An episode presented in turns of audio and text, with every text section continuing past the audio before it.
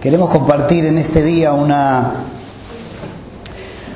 una palabra acerca de los pactos en este tiempo final, y cuando digo en este tiempo final, digo en este tiempo hace aproximadamente 15 años o un poquito más, donde empezó, empezó a surgir eh, un movimiento eh, llamado, denominado, eh, un movimiento apostólico y profético, en donde parece que todo el mundo evangélico, ministro, es apóstol y si no es apóstol no sirve, algo así como una apostolitis aguda.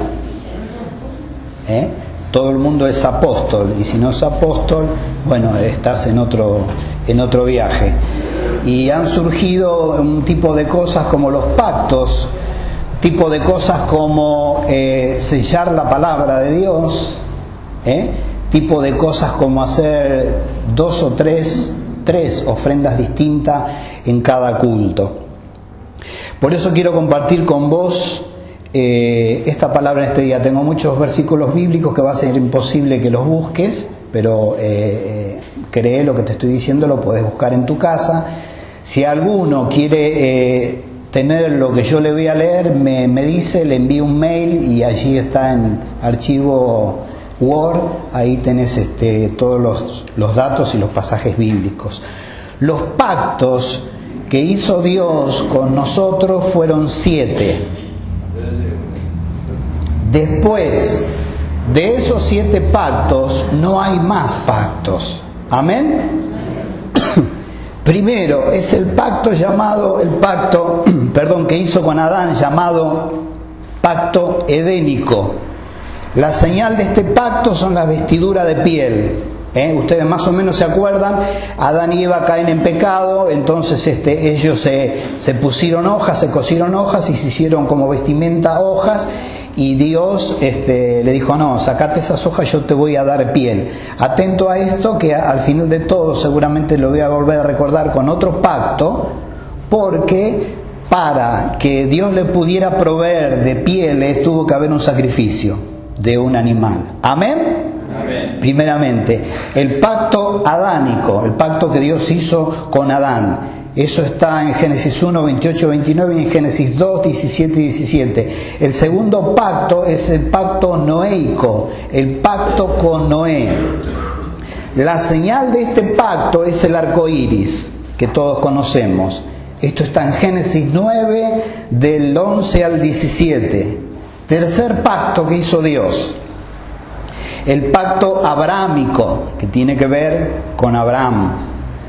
La señal del pacto es la circuncisión. Génesis 5, Génesis 15, perdón, del 5 al 7 y Génesis 18 y Génesis 17 del 1 al 4, 7 al 11 y Génesis 17, 19, 21 y 23. Cuarto pacto, el pacto de Moisés, el pacto sinaítico. ¿Por qué sinaítico? Porque es el pacto que Dios hizo con Moisés en el monte Sinaí. La señal del pacto, las dos tablas llamadas de la ley o llamadas también de los mandamientos. Eso está en Éxodo 19, 5 y 6, 1 de Pedro 2, 9, Éxodo 24, 7 y 8 y Éxodo 31, 16. También Levítico 26, 42 y Deuteronomio 5, 2. Quinto pacto. El pacto levítico, el pacto de Leví, la señal de este, pacto, de este pacto es la sal en las ofrendas. Sabe que cuando uno estudia los pactos de Dios, lo que dice la Biblia que nunca podía faltar en los pactos era la sal. En todos los pactos tenía que haber sal. Porque la sal simboliza algo que perdura, algo que es para siempre, algo que conserva. Pero en este caso, en el, Levítico, era, eh, la señal era la sal. Sexto pacto, el davídico o el pacto con David. La señal del pacto es el gobierno universal del Mesías. Ya se estaba anunciando el Mesías. Eso está, segunda de Samuel 23, 2 al 5. El último pacto que Dios hizo con la humanidad. El séptimo. El nuevo pacto. La señal es su sangre o la cena del Señor. En la cena del Señor el vino. Cuando Jeremías habla de este pacto, por decírtelo de alguna manera, yo mira, lo tengo en la última hoja, cuando el Señor, cuando Jeremías habla de este pacto, que Dios dice haré pacto nuevo con ustedes, creo que Jeremías 31, 31, eh, empieza a darle de baja al antiguo pacto, o sea, todos los otros seis pactos que nosotros hemos estado, te he estado contando en este momento. Hebreos, Pablo recuerda este pasaje de Jeremías del, antiguo pacto y le escribe a los cristianos que están en, a los cristianos y le dice, al decir nuevo pacto, porque la palabra dice, este es mi nuevo pacto, de hecho Jesús lo dice en la cena del Señor, este es el nuevo pacto en mi sangre como diciendo, este pacto no es más bajo la sangre de ningún animal, ni de ningún macho cabrío, ni de nada. Este pacto está basado en mi sangre. ¿eh? Y dice el apóstol, al decir nuevo pacto, ha dado por viejo al primero. Lo ha dado por viejo. Y lo que se da por viejo y se envejece está próximo a desaparecer. Ahora vos fíjate que él está diciendo esto como señalando que con el nuevo pacto, el antiguo pacto queda de lado. ¿Cuántos entienden esto? Lo mismo pasa si vos te pones a estudiar en tu Biblia Antiguo Testamento y Nuevo Testamento. No puede haber Nuevo Testamento si el Antiguo no, no, no, no queda de lado. Cuando vos haces un contrato de locación o lo que sea, haces un contrato de dos años, se te vence el contrato, tenés que volver a hacer un nuevo contrato. Y hiciste un nuevo contrato. Automáticamente el contrato antiguo está obsoleto, está viejo, ¿sí o no? Porque, porque pasó el tiempo, no tiene sentido. Por eso Dios hizo un nuevo pacto en donde, gracias a Dios, en ese nuevo pacto entramos nosotros los que somos gentiles, los que no somos judíos. Los primeros pactos estaban siempre sobre el pueblo de Israel, sobre todos los israelitas, pero no estábamos los judíos. En el pacto que Dios hace con Jesús, por medio de la sangre de Jesús, entramos también nosotros los gentiles. Amén. Dios hizo estos siete pactos.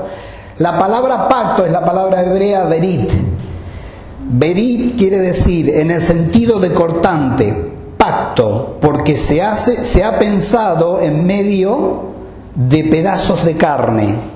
O sea, eh, por eso que en, ocasiones, como hablamos del primero que hizo con Adán, fue necesario matar un animales. Ustedes habrán escuchado que hay pactos que se sellan con sangre. De hecho, hay pactos satánicos que la gente hace con Satanás que se sella con sangre. Amén.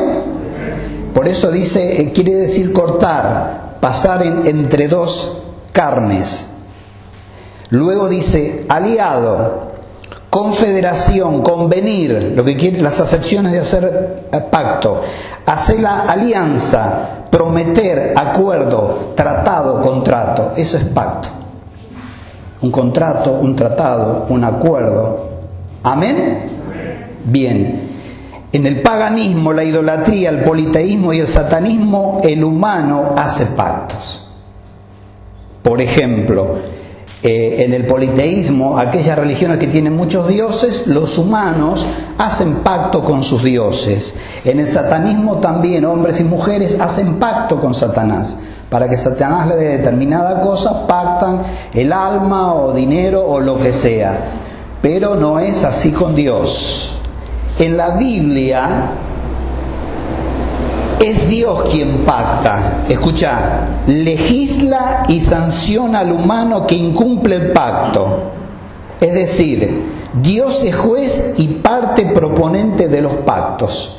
Él propone el pacto y Él legisla y hace de juez. Él te propone este pacto y si vos no lo cumplís es juez para condenarte también por incumplimiento del pacto. ¿Cuántos entienden eso? Te quiero decir esto, los pactos en el camino del Señor no los hace el hombre con Dios, sino que lo hace Dios con el hombre. El hombre no está en circunstancias de pactar con Dios. ¿Qué, qué tenés para darle a Dios? Escucha, ¿tenés plata? ¿Tenés mucha plata? Dios no necesita tu plata porque Él dice, mía es la plata y el oro. No necesita tu plata. Bueno, yo tengo mi corazón. Él dice que engañoso es el corazón más que todas las cosas y perverso. El hombre no le puede entregar nada a Dios. Por eso que Él es el que pacta y te dice, ¿entras en mi pacto o no entras? Por eso que en la cena del Señor, cuando hablamos del pacto, generalmente se repite en todas las iglesias, es renovar el pacto. ¿Qué pacto renovar? El pacto que invalidaste durante el mes, por ejemplo, que invalidaste con el pecado, lo invalidaste el pacto, dijiste que ibas a caminar en integridad, dijiste que ibas a andar en santidad, dijiste que ibas a andar conforme a, a mis leyes y a mis estatutos y saliste de ese pacto, así que renová el pacto. Pero el pacto que renovás es el pacto que hizo Dios con vos, no vos con Dios. Amén. Muy bien. Repito, en la Biblia es Dios quien pacta, legisla y sanciona al humano que incumple el pacto. Dios es juez y parte proponente de los pactos. Ahora, ellos dicen, por ejemplo, ellos dicen los que eh, están con el pacto todo el tiempo, el Salmo 55 dice, juntarme mis santos, los que hicieron conmigo pacto con sacrificio y los cielos declararán su justicia porque Dios es juez. Fíjate de dónde saqué esto. Bueno, obviamente de la Biblia. Pero fíjate que tengo un sobre acá que me dieron una vez que fuimos a una de estas iglesias apostólicas y proféticas. Es más, hacen hincapié en el apóstol y el profeta. ¿Y qué pasa? En dos ministerios. Pero que yo sepa, Efesios eh, Efesios 11, si no me acuerdo, es 5.11. Efesios 5.11 habla de los ministerios y los ministerios son cinco. Apóstol, profeta, evangelista, pastores y maestro. Amén. Eh, los dones ministeriales no son dos, son cinco, es quíntuple. ¿Ven? Pero ellos hacen referencia nada más que a, lo, apostólico y a los profetas. Y a los profetas. Los demás, bueno, los demás ya pasaron de moda. En este, pasa, en este sobre Venga, es un sobre. Y como verán, no puse nada dentro. Me tienen que matar para poner algo. Como verán, no puse nada dentro. Es un sobre. Hay un pasaje bíblico sacado de contexto. ¿Qué es lo que dice este sobre? Lo que te acabo de leer. Juntadme mis santos. ¿Quiénes son sus santos? Levantad la mano, sí, aunque no somos sus santos somos justificados por la sangre de Jesús. Juntadme mis santos, los que hicieron pacto con sacrificio. Y los cielos declararán su justicia porque Dios es juez. Cuando vos lees este pasaje decía, ah, mira, esto es para nosotros y, tenemos que, entonces ellos te llevan este pasaje para el lado que vos que hiciste un pacto, que vas a hacer un pacto con Dios, que sea un pacto con sacrificio. ¿Qué quiere decir un sacrificio? No des 10 pesos, porque 10 pesos no te sacrifica nada. Sacrificate más y pacta con Dios. Esa es la idea de lo que dicen ellos. Ahora, en Reina Valera Reina Valera en realidad tiene bastantes errores, pero bastantes errores. Por eso es bueno escudriñar otras escrituras que se aproximan más a los originales que dicen que están desaparecidos, porque tiene bastantes errores.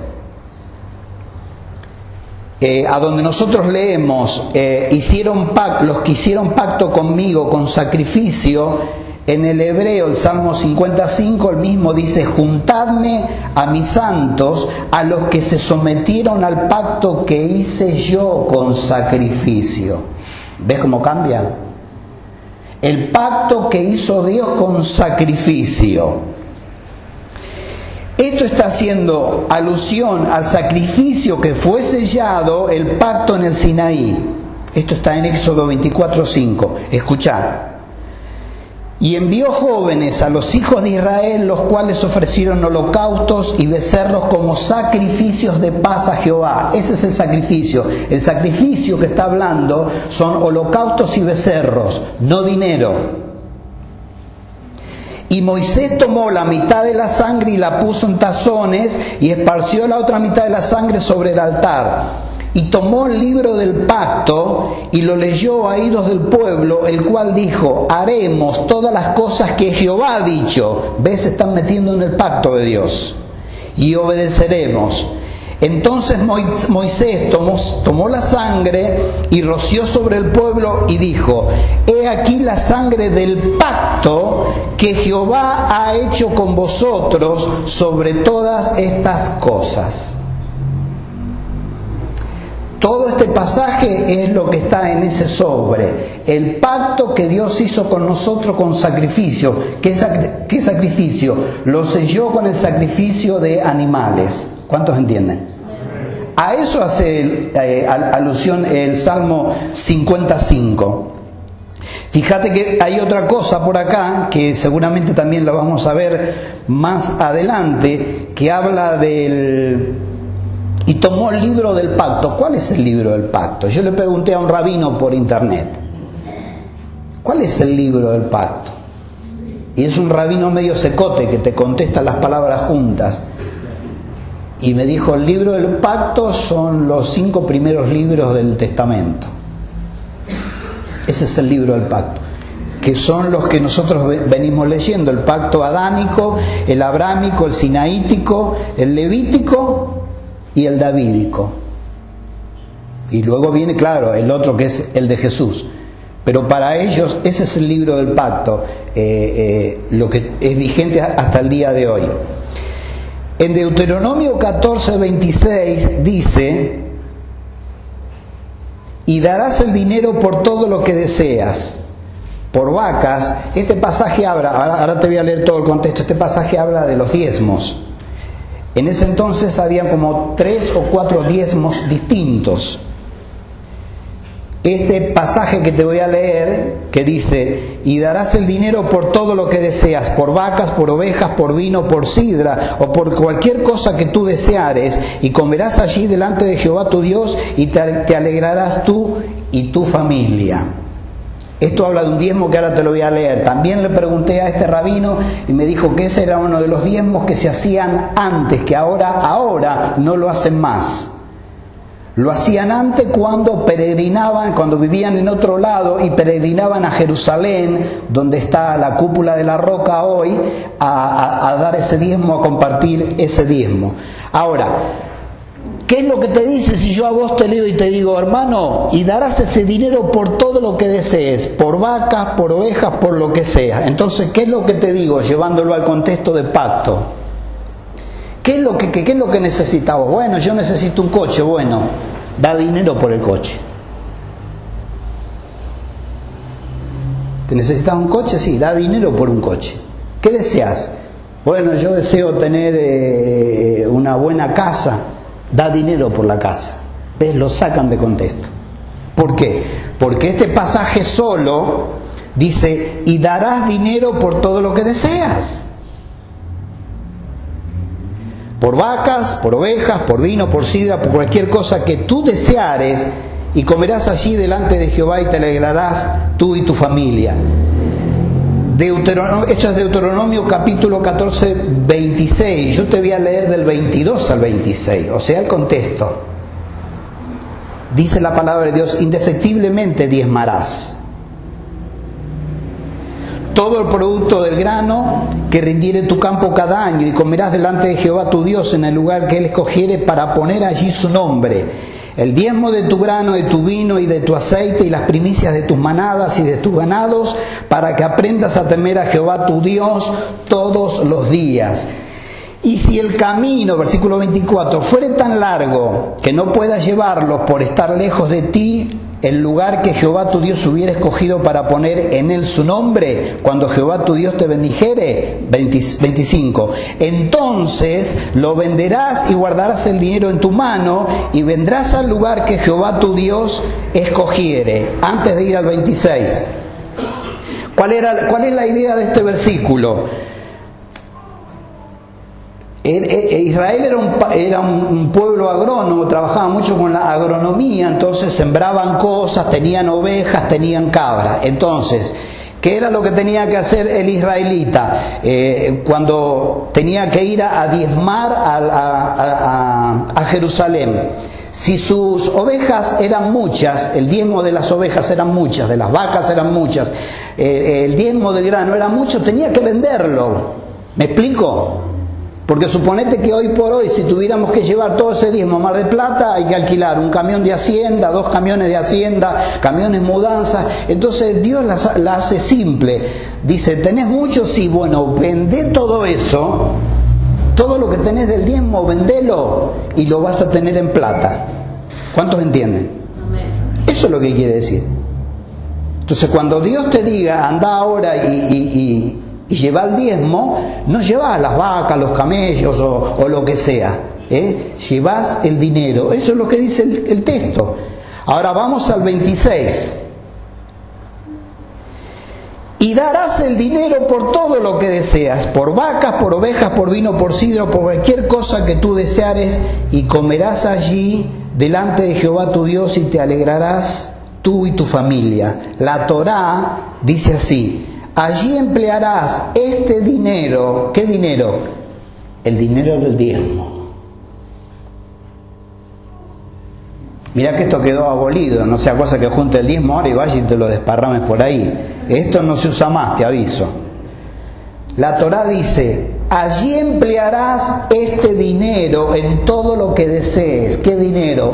El de las ovejas que vendiste, el del grano que vendiste, el de las cabras que vendiste, ese dinero lo vas a emplear vos.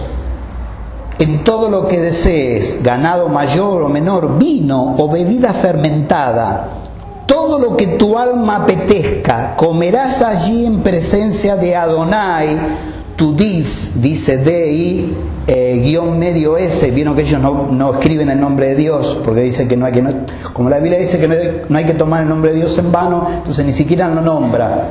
Entonces dicen Adonai, el Yadai o cualquiera de sus, de sus otros nombres o atributos y no dicen, y cuando escriben también, dice, comerás allí en presencia de Adonai tu dis, tu Dios, y te regocijarás tú y tu casa. Ese diezmo también le pregunté al rabí, que fue el que me dijo que ya no se hace más, que ese diezmo no se hace más, era así.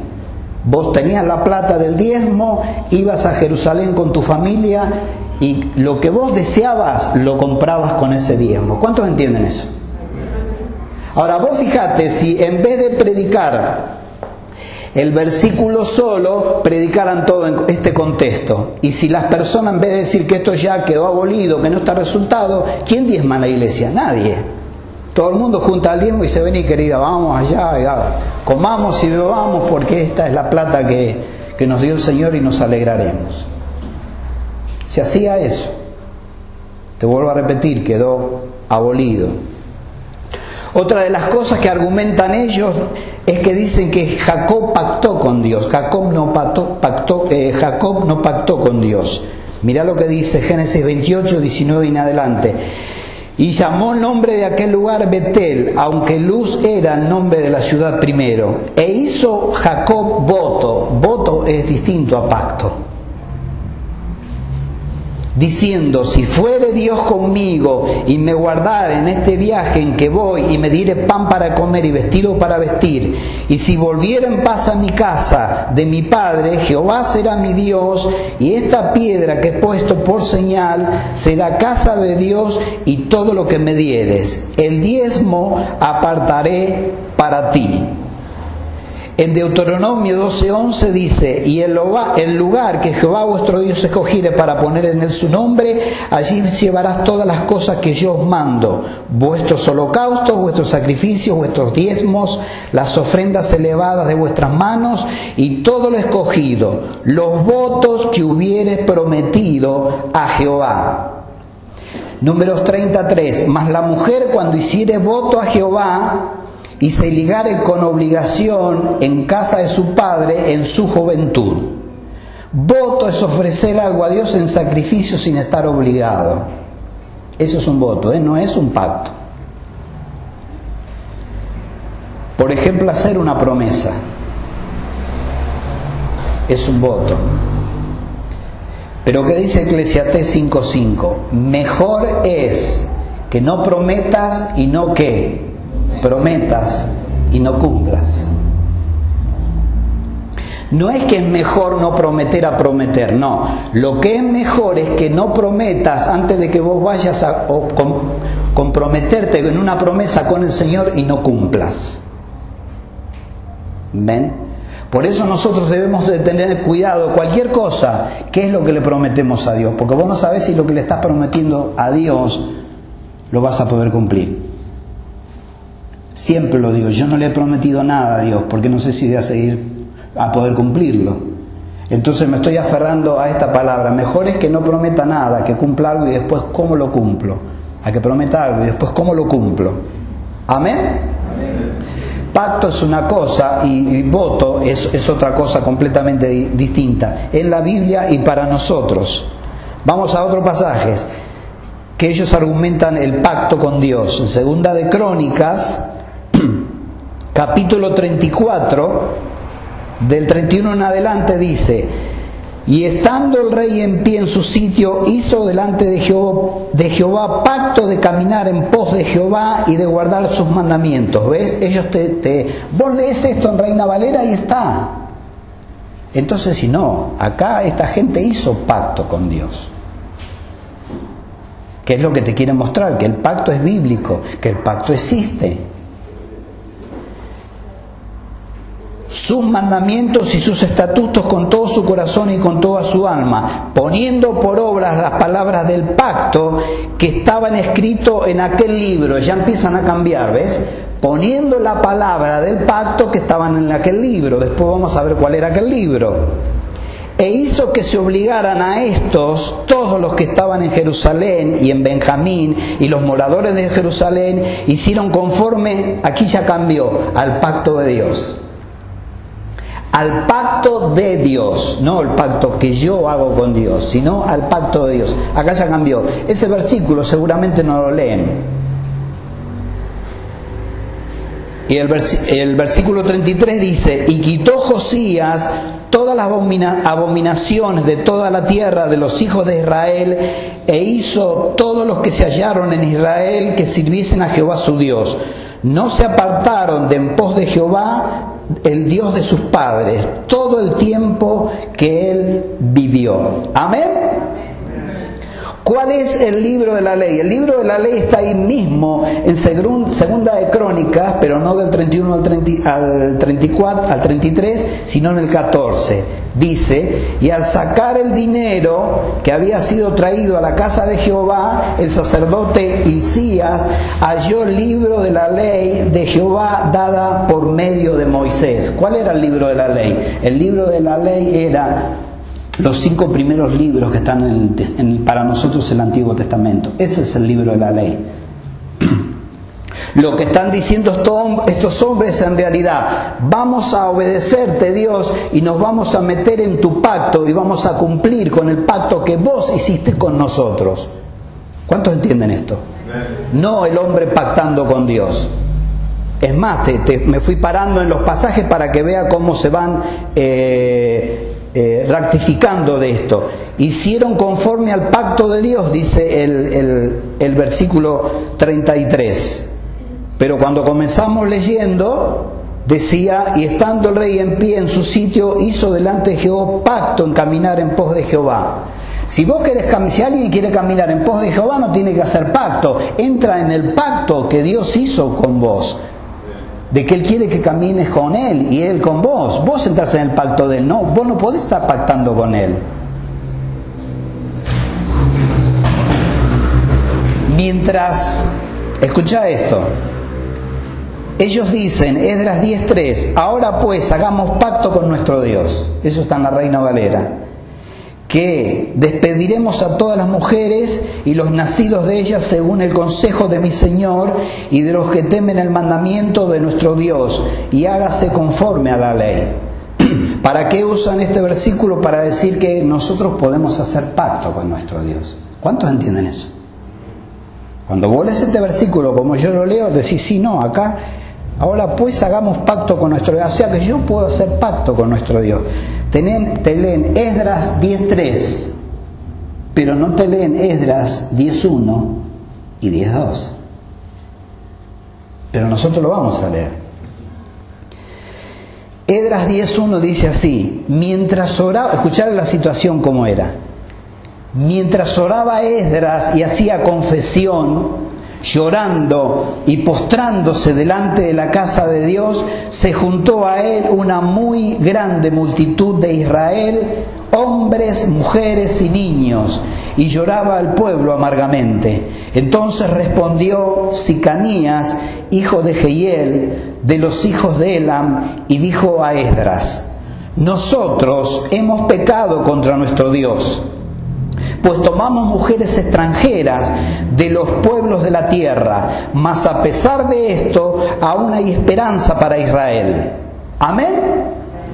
Y luego viene el otro versículo, el 3. Ahora pues, dice este hombre, Hagamos pacto con nuestro Dios que despediremos a todas las mujeres y los nacidos de ellas según el consejo de mi Señor y de los que temen el mandamiento de nuestro Dios y hágase conforme a la ley. En hebreo este pasaje dice, ahora pues hagamos pacto delante de Dios, hagamos pacto delante de Dios. Y ahora te voy a seguir leyendo, donde en realidad es, vamos a meternos en el pacto que Dios hizo con nosotros.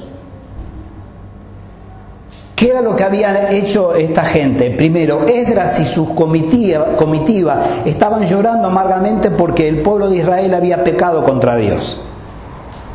¿Cuál era el pecado literalmente? Habían tomado mujeres que no eran eh, judías, mujeres de otras naciones. Eso estaba prohibido. Eso estaba prohibido y habían cometido ellos ese pacto. Eso está en Deuteronomio 7 del 1 en adelante. Dios dice, cuando Jehová tu Dios te haya introducido en la tierra en la cual entrarás para tomarla y hayas echado delante de ti a muchas naciones, al Eteo, al Jerjeseo, al Amorreo, al Cananeo y al Fereceo, al Ebeo y al Jebuseo, siete naciones mayores y más poderosas que tú y Jehová tu Dios las haya entregado delante de ti y las haya derrotado, las destruirás del todo. No harás con ellas alianza, ni tendrás de ella misericordia. Escucha. Y no emparentarás con ellas, nada de parientes. No darás tu hijo a su hijo, tu hija a su hijo, ni tomarás a su hija para tu hijo, porque desviará tu hijo de en pos de mí y servirán a dioses ajenos, y el furor de Jehová se encenderá sobre vosotros y te destruirá pronto. Mas si habéis de hacer con ellos sus altares, y destruiréis y quebraréis sus estatuas, y destruiréis sus imágenes de acera, y quemaréis sus esculturas en fuego porque tú eres pueblo santo para Jehová tu Dios, porque Jehová tu Dios te ha escogido para hacerle un pueblo especial, más que todos los pueblos de la tierra. Amén. O sea, lo que están diciendo esto, esto de Esdra, que dice, ahora pues hagamos pacto con nuestro Dios y despediremos a todas las mujeres y a los nacidos de ellas. ¿Qué mujeres? Las mujeres que no eran judías. Acordate que ese era el pecado que habían cometido. Entonces dijeron, bueno, ya que cometemos pecado, vamos a alejar el pecado de nosotros, vamos a despedir a las mujeres y a los hijos que hemos tenido con ella. ¿Y qué hacemos? Y nos metemos en el pacto que Dios hizo con nosotros. ¿Cuál es? Este. Este es el pacto que hace Dios con su pueblo. Que no tomes mujeres que no sean creyentes. Eso sigue vigente hasta hoy. No te unas en yugo desigual con los incrédulos. Eso sigue vigente. Yugo, madera que se ponía acá a los bueyes, uno acá y el otro allá, para que una, una sola madera para que tiraran parejo del arado y para poder labrar la tierra. Eso es como muestra simbólica había que poner o dos bueyes o dos asnos. No podías poner un buey y un asno. ¿Por qué? Porque la fuerza es despareja. Posiblemente el buey es más pesado y tarda más y el asno es más liviano y va a tirar primero del yugo. Entonces el asno va tirando y no solamente tiene que tirar el arado, sino también que tiene que tirar al buey. ¿Ves? Entonces tenían que ser iguales. No te unas en yugo desigual, el yugo tenía que ser igual. Vos sos creyente, sí, tenés que tener un marido o una mujer creyente. Escoger para casarte un creyente. Antiguamente, antiguamente era lo mismo. ¿Por qué? Porque el incrédulo, vos fíjate la, sabiduría de Dios, no dice que el, que el, creyente va a hacer que se convierta al incrédulo, dice al revés, el incrédulo o la incrédula va a hacer que vos adores a otros dioses. ¿Cuántos dicen amén?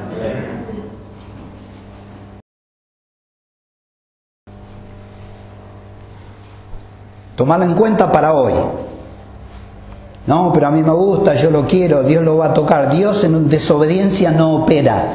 Dios en desobediencia no trabaja. Si Él dice, si él dice no te unas en yugo desigual, no tenés que hacerlo, no, no tenés que probar nada a Dios. Él dice no lo hagas, es un mandamiento, no lo hagas. ¿Cuántos entienden esto?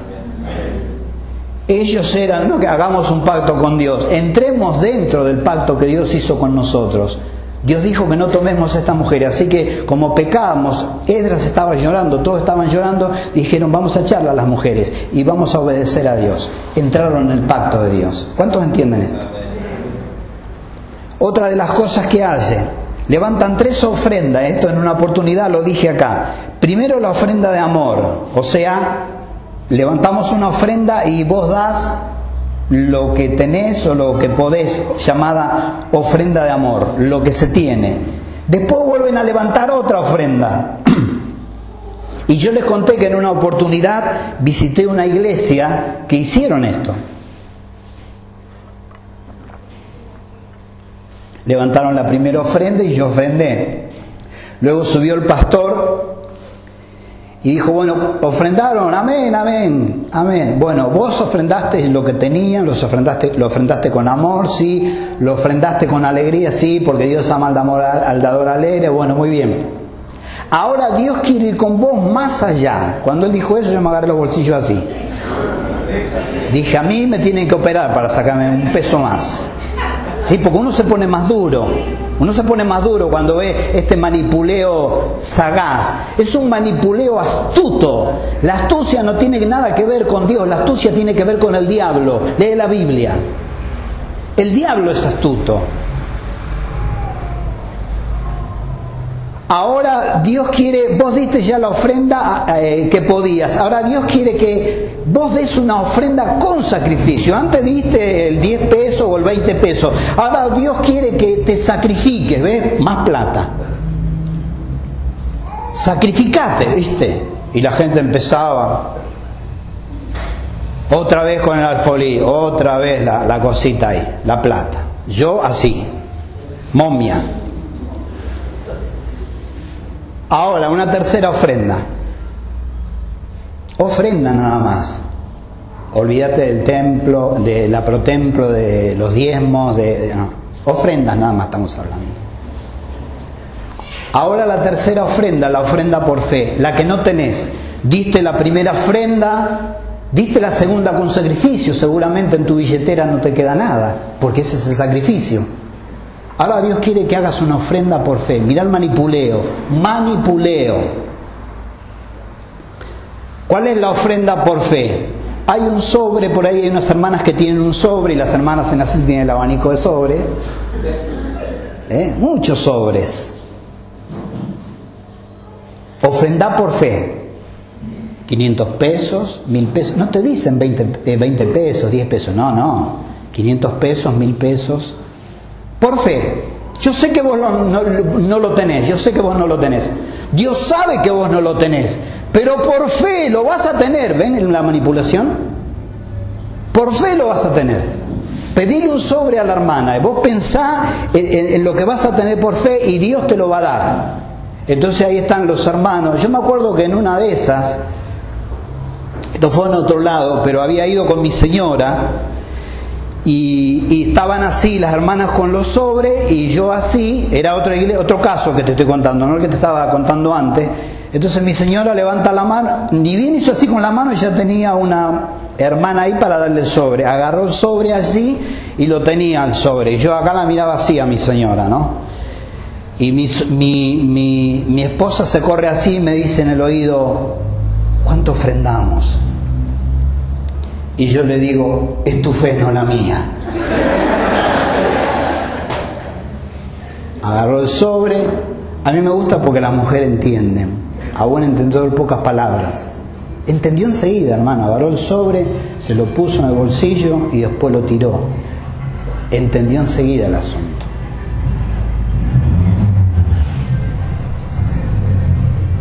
Tres ofrendas levanta. Entonces, ¿qué sucede? El hermano la hermana se va y se lleva ese sobre y dice, yo voy a ofrendar, Señor, porque el hermano es sincero. Y dice, habla con Dios y dice, Señor, yo voy a ofrendar eh, eh, mil pesos. No lo tengo, pero vos me lo vas a dar. Mil pesos, ahí está. ¿Y qué pasa? Pues pasa el tiempo, el tiempo y viene el hermano y dice, Charlie, tengo un problema. ¿Qué pasó? Y me comprometí con el Señor en, hacer una ofrenda de mil pesos, una ofrenda de fe. Y yo no tengo ni para comer. Y pasaron dos meses, tres meses y no. ¿Y qué hago ahora? Y le digo, viste, cabezón, ¿para qué te metiste?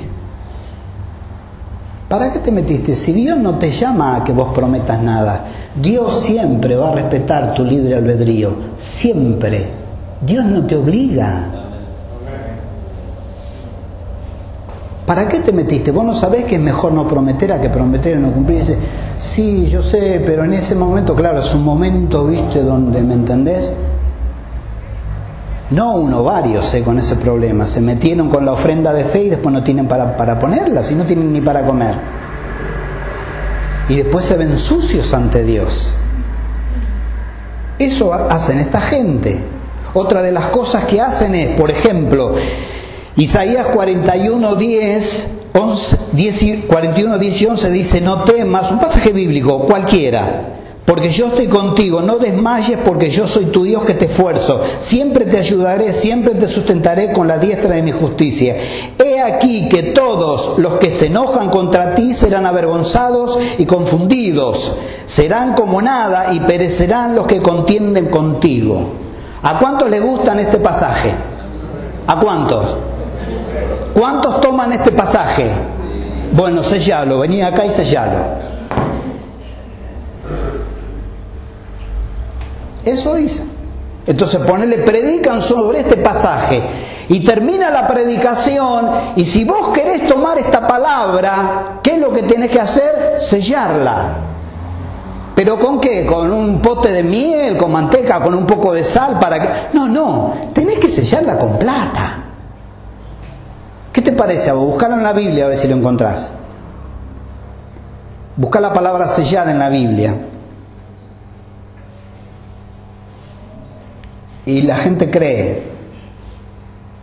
Y yo fui a predicar a una de estas iglesias y terminé la palabra. Y luego que terminé la palabra, como en cualquier lado, uno se sienta y continúa el otro.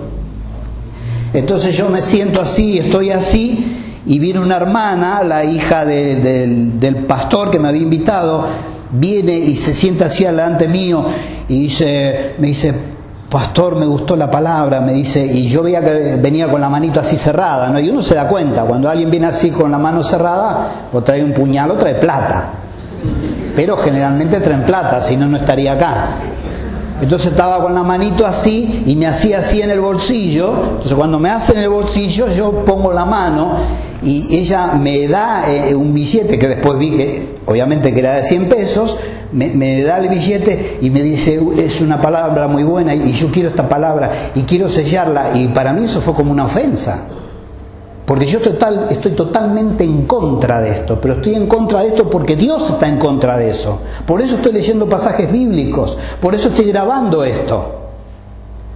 Entonces yo la miré y le dije, no, pero esto no tenés que sellar nada. Si vos crees esta palabra, recibila, ya está. No, entonces después como que se dio cuenta y dijo, no, no, está bien, pero yo quiero hacer una ofrenda. Bueno, es otra cosa, pero no tenés que sellar nada, la palabra ya está. Porque ellos se manejan así, veces lo que le enseñaron.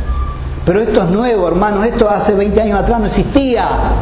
La Biblia hace miles de años que está y esto nunca salió a luz, que ahora sale a luz eso, que hay que sellar la palabra con, con dinero, que hay que estar pactando con Dios por dinero.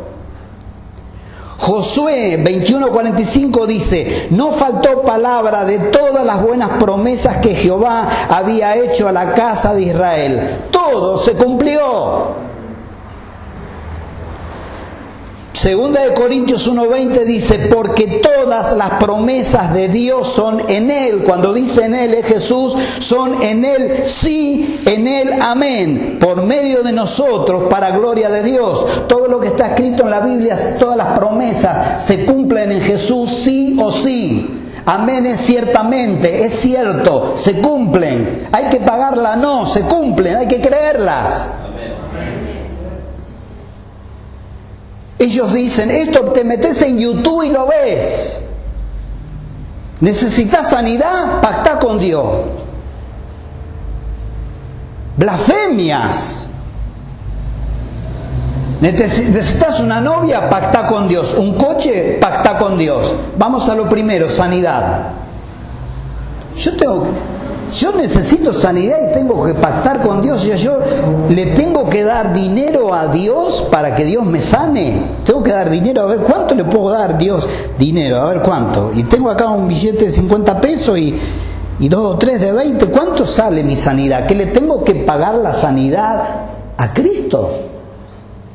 Según ellos sí. Necesitan sanidad, pacta con Dios. Pero mirá lo que dice mi Biblia, Isaías 53.5 mas Él, por Jesús, herido fue por nuestras rebeliones, molido por nuestros pecados. El castigo de nuestra paz fue sobre Él y por su llaga fuimos nosotros curados. No hay que comprar nada, ya está provista la sanidad de nuestras vidas en la cruz del Calvario. No hay que pagar nada. El precio ya lo pagó Él y no precio de dinero, sino precio de sangre.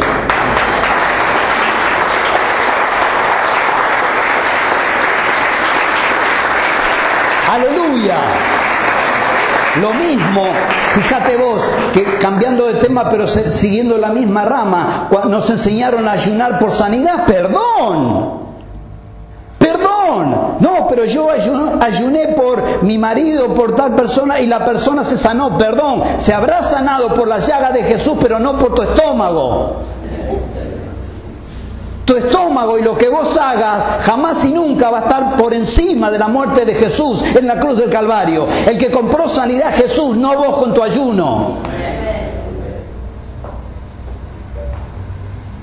Ah, voy a ayunar. Mostrame el texto bíblico. Si está por ahí el rey David. rey David, Antiguo Testamento.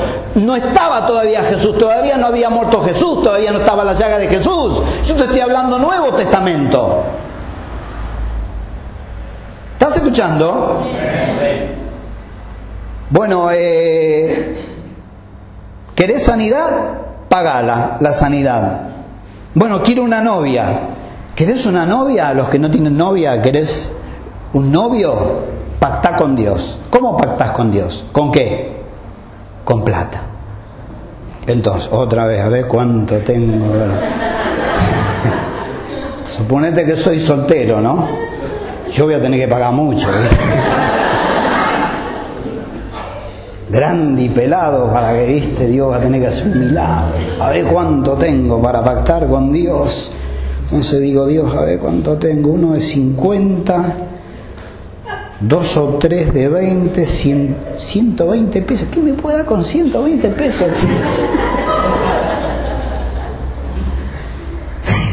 Pobre Charlie, hijo.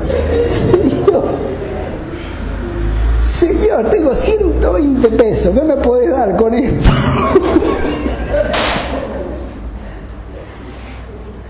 ¿A vos te parece? ¿A vos te parece? Que tengo que darle plata a Dios para que Dios me consiga una novia. ¿A vos te parece? Yo me lo tomo a gracia, pero a mí me hierve la sangre, la sangre me hace soda, burbujas me hace la sangre, hermano. Y miles se meten en esto, miles se meten, porque de alguna manera, aparte que ellos están llenando de plata, están manipulando, manipulando el ver para creer. Entonces ves la plata, vos la ves y estás cambiando con Dios cosas. Yo te doy esta plata, necesito una novia. Por eso si alguno de ustedes cree en esto, vas a tener que pagar bastante para que Dios te, pues, te haga acuerde a lo que querés. Si no, con, con lo que yo tengo en la billetera hoy, ¿sabe lo que me va a dar? Un loro.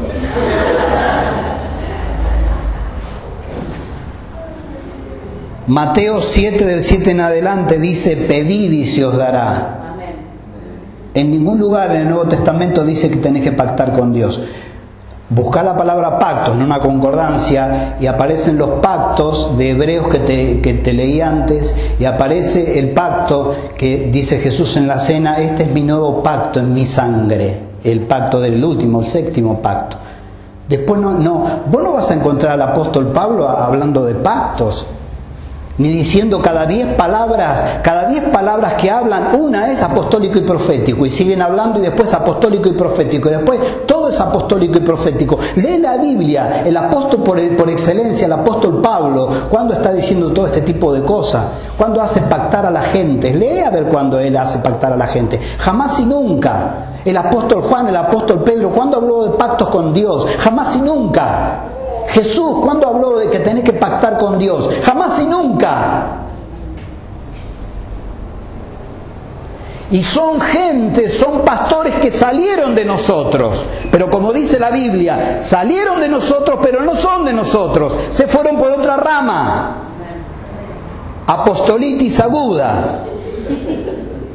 ¿Qué dice el Señor? ¿Qué querés? Tal o cual cosa. Pedid y se os dará. No dice pactés. Buscad y hallaréis, llamad y os abrirá. Porque todo aquel que pide recibe, y el que busca halla, y el que llama se le abrirá. ¿Qué hombre hay de vosotros que si su hijo le pide pan le dará una piedra, o si le pide pescado le dará una serpiente? Pues si vosotros, siendo malos, sabéis dar buenas dádivas, buenos regalos a vuestros hijos, cuánto más vuestro Padre que está en los cielos, que es bueno, dará buenas cosas a los que le pidan. ¿Ves? Necesitas una novia, necesitas una casa, ¿qué necesitas? Pedísela a Dios. No tengo que darle dinero, no tenés que darle dinero. En jueces 8, 31 y 32, porque también, ¿qué, ha sucedido? Eh, salió una canción que eh, se llama, un tema, perdón, Dios de pactos. ¿Cuántos la conocen? Y lo primero que decimos, Dios es un Dios de pactos. Sí, es un Dios de pactos, pero es un Dios que ya hizo los pactos y no hay más pactos. No hay, no hay pactos nuevos de esto, esto que sale, no hay. Ya, ya los hizo los pactos. Es el Dios de esos pactos, pero el último fue el de Jesús. Y los demás se fueron envejeciendo, los demás pactos fueron quedaron de lado, quedando de lado. ¿Por qué? Porque el de Jesús cubre aún todos los otros seis. Es mejor. Es como una vacuna, cuando vos te das cinco vacunas distintas y sale una vacuna que cubre las otras cinco, ¿ves? Es algo así. Con una sola cubrís las otras cinco. Bueno, el pacto que Dios hizo con Jesús, con la sangre de Jesús, cubrió todos los demás pactos. Entonces, no, son otras las cosas que se agarran ellos, Dios de pactos. Ahora, yo quiero que vos veas esto, por si lo querés estudiar en tu casa. En jueces 8, 32 y 33 murió Gedeón, que tanto había peleado Gedeón contra los Baales. Murió Gedeón, hijo de Joás, en buena vejez y fue sepultado en el sepulcro de su padre Joás, en Ofra de los Abiesenitas. Pero aconteció que cuando murió Gedeón, los hijos de Israel volvieron a prostituirse yendo tras los Baales y escogieron por Dios a Baal Berit. ¿Estás escuchando? O sea, se murió Gedeón, mientras vivía Gedeón, sus hijos, gloria a Dios, aleluya, se murió Gedeón, lo que suele suceder aún hoy. Se murió papá que era cristiano evangélico y los hijos se dispersan. Y los hijos en vez de seguir adorando a Dios, se prostituyeron adorando a Baal Berit. Ahora vamos a ver qué quiere decir Baal Berit. Baal Berit, este nombre significa Señor del pacto. Baal, deidad fenicia. ¿Qué es una deidad? Dios. ¿Qué es Dios? Un título. Está Dios con mayúscula, que es nuestro Dios, Jehová de los ejércitos, y está Dios con minúscula, que es Satanás. Que es Dios es un título. Dios es el, el, príncipe de este siglo, el que manda a este siglo, el sistema de este mundo. Pero nuestro Dios es Dios de dioses. Baal, deidad fenicia, Berit, pacto. ¿Te acuerdas que vimos al comienzo que, Berit quiere decir pacto? Es decir, Señor del pacto. Esta deidad llamada también, escucha, Dios de pacto.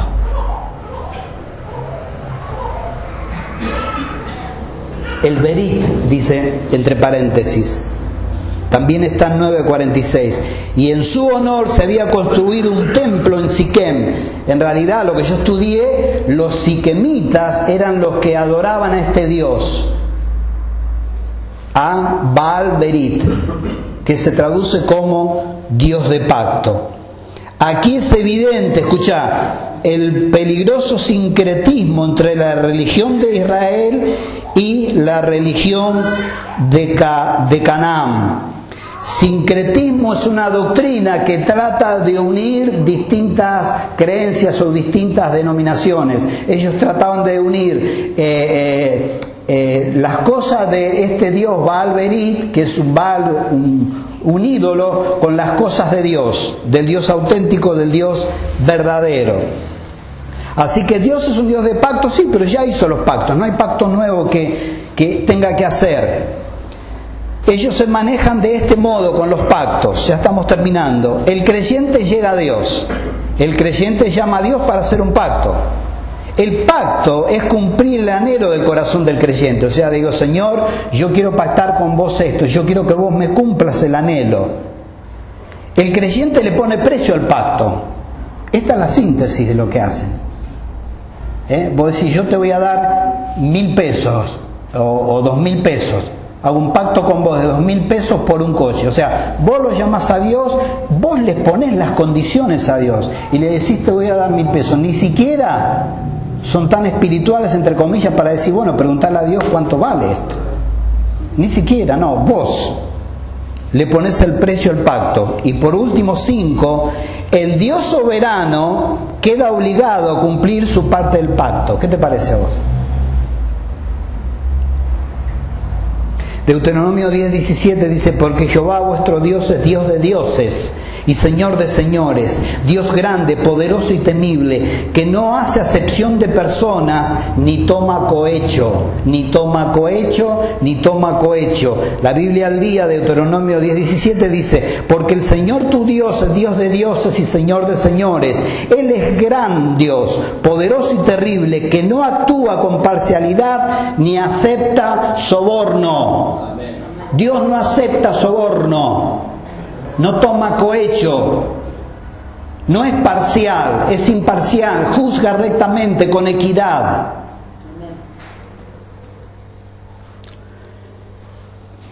Osea 6.6 dice, porque, y hay muchos más pasajes, porque misericordia quiero y no sacrificio, y conocimiento de Dios más que holocaustos, ¿ves? Porque ellos hablan de que te sacrifiques pactando a Dios, que lo que más puedas, y su, palabra dice, quiero misericordia antes que sacrificio. ¿De qué te sirve dar un millón de pesos para Dios si no tenés misericordia? ¿De qué te sirve? Amén.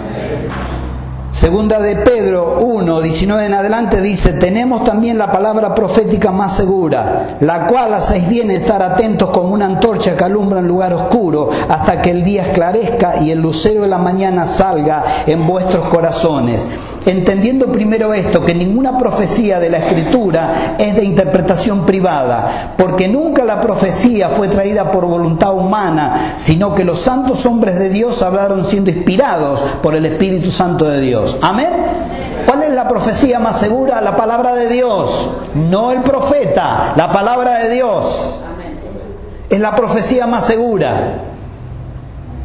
Hebreos 1, 1 y 2 dice, Dios, habiendo hablado muchas veces y de muchas maneras en otro tiempo a los padres por los profetas, en estos postreros días nos ha hablado por el Hijo, a quien constituyó heredero de todo y por quien asimismo hizo el universo. Y todo lo que habló con el Hijo, por el Hijo, vuelvo a repetir, en ningún lado hace mención del pacto, a no ser el pacto en su sangre. Apocalipsis 22, 18 y 19 dice, yo testifico a todo aquel que oye las palabras de la profecía de este libro. Si alguno añadiera estas cosas, Dios traerá sobre Si alguno añadiera estas cosas, Dios traerá sobre él las plagas que están escritas en este libro. Y si alguno quitare de las palabras de este libro, de esta profecía, Dios quitará su parte del libro de la vida y de la santa ciudad y de las cosas que están escritas en este libro. ¿Ves? No se puede ni poner ni sacar. Ahora, fíjate lo importante que es esto, porque podés estar inscrito en el libro de la vida y te pueden borrar de un plumazo. Ey, porque algunas preguntan, ¿se puede estar escrito en la vida y perder la salvación? Bueno, fíjate lo que dice acá. Si alguno quitare de las palabras de este libro, ¿qué libro? La palabra de Dios, la Biblia. Si alguno quitare de este libro, de esta profecía, Dios quitará su parte del libro de la vida. ¿Estás anotado el libro de la vida? Pac, aire. No podés ni sacar ni poner y de la santa ciudad Jerusalén y las cosas que están escritas en este libro. Amén. Ya estamos terminando, te estoy leyendo algunos pasajes. Proverbios 38 y 9 dice, el rey Salomón, vanidad y palabra mentirosa parte de mí, no me des pobreza ni riquezas, manténme del pan necesario, no sea que me sacie y te niegue y diga, ¿quién es Jehová? O que siendo pobre hurte y blasfeme el nombre de mi Dios. Mira, la sabiduría de, de Salomón. No me des ni una cosa ni la otra.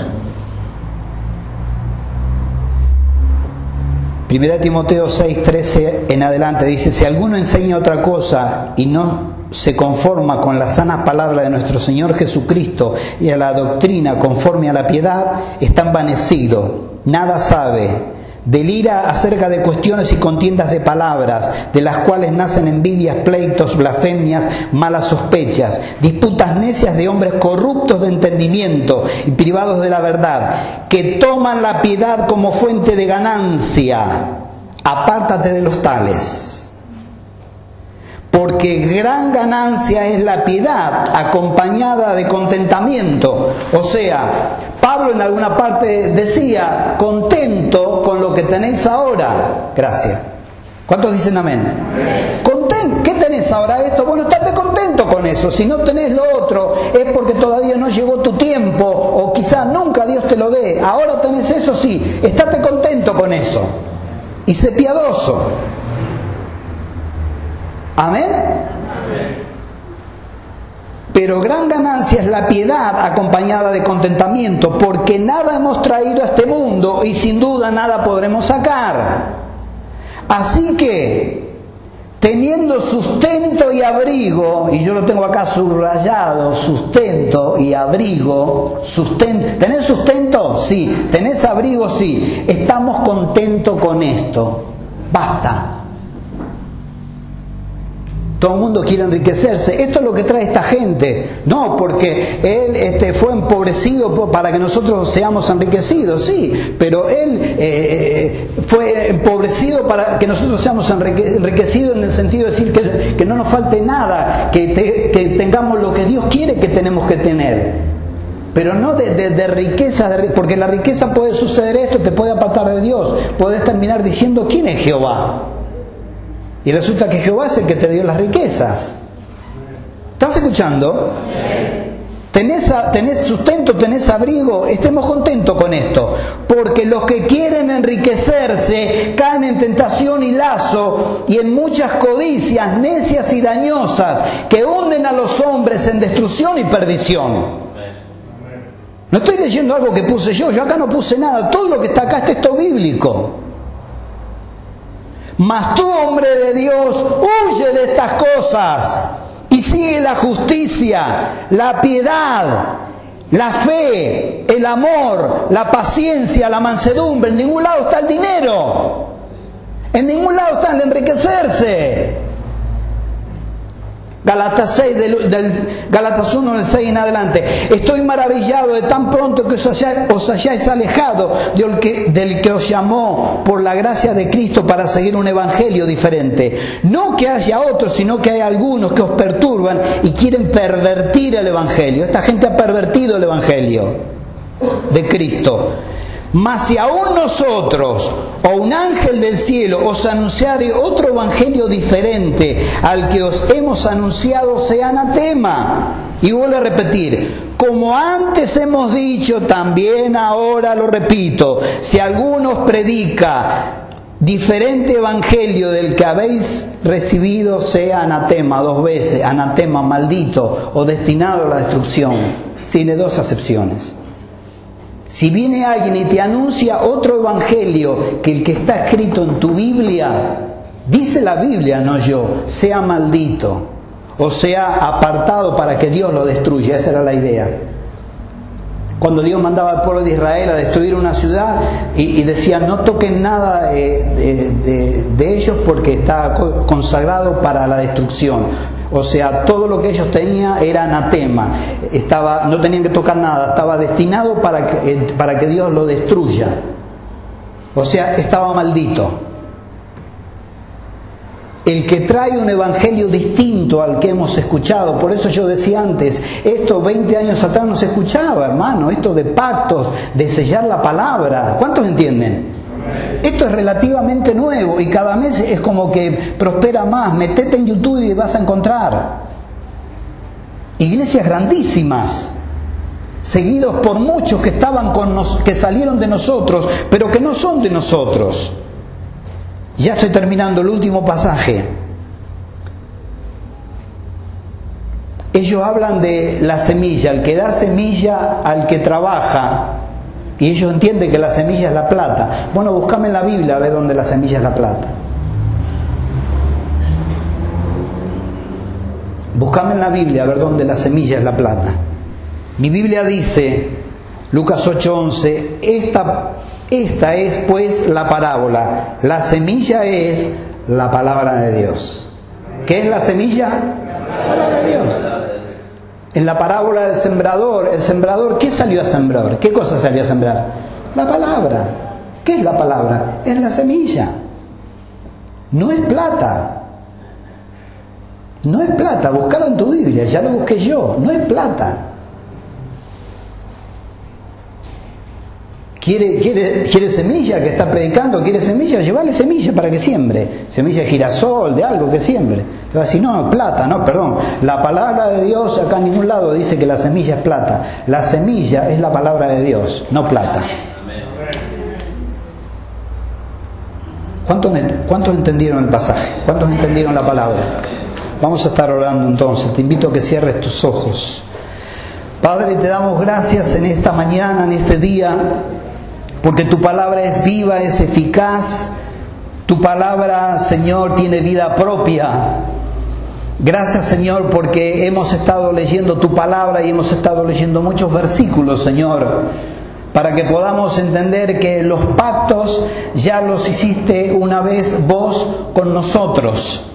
Y hemos visto, Señor, que el primer pacto fue las pieles que le diste a Adán y Eva para que se cubrieran y se quitaran esas hojas que pronto se iban a secar y a desvanecerse.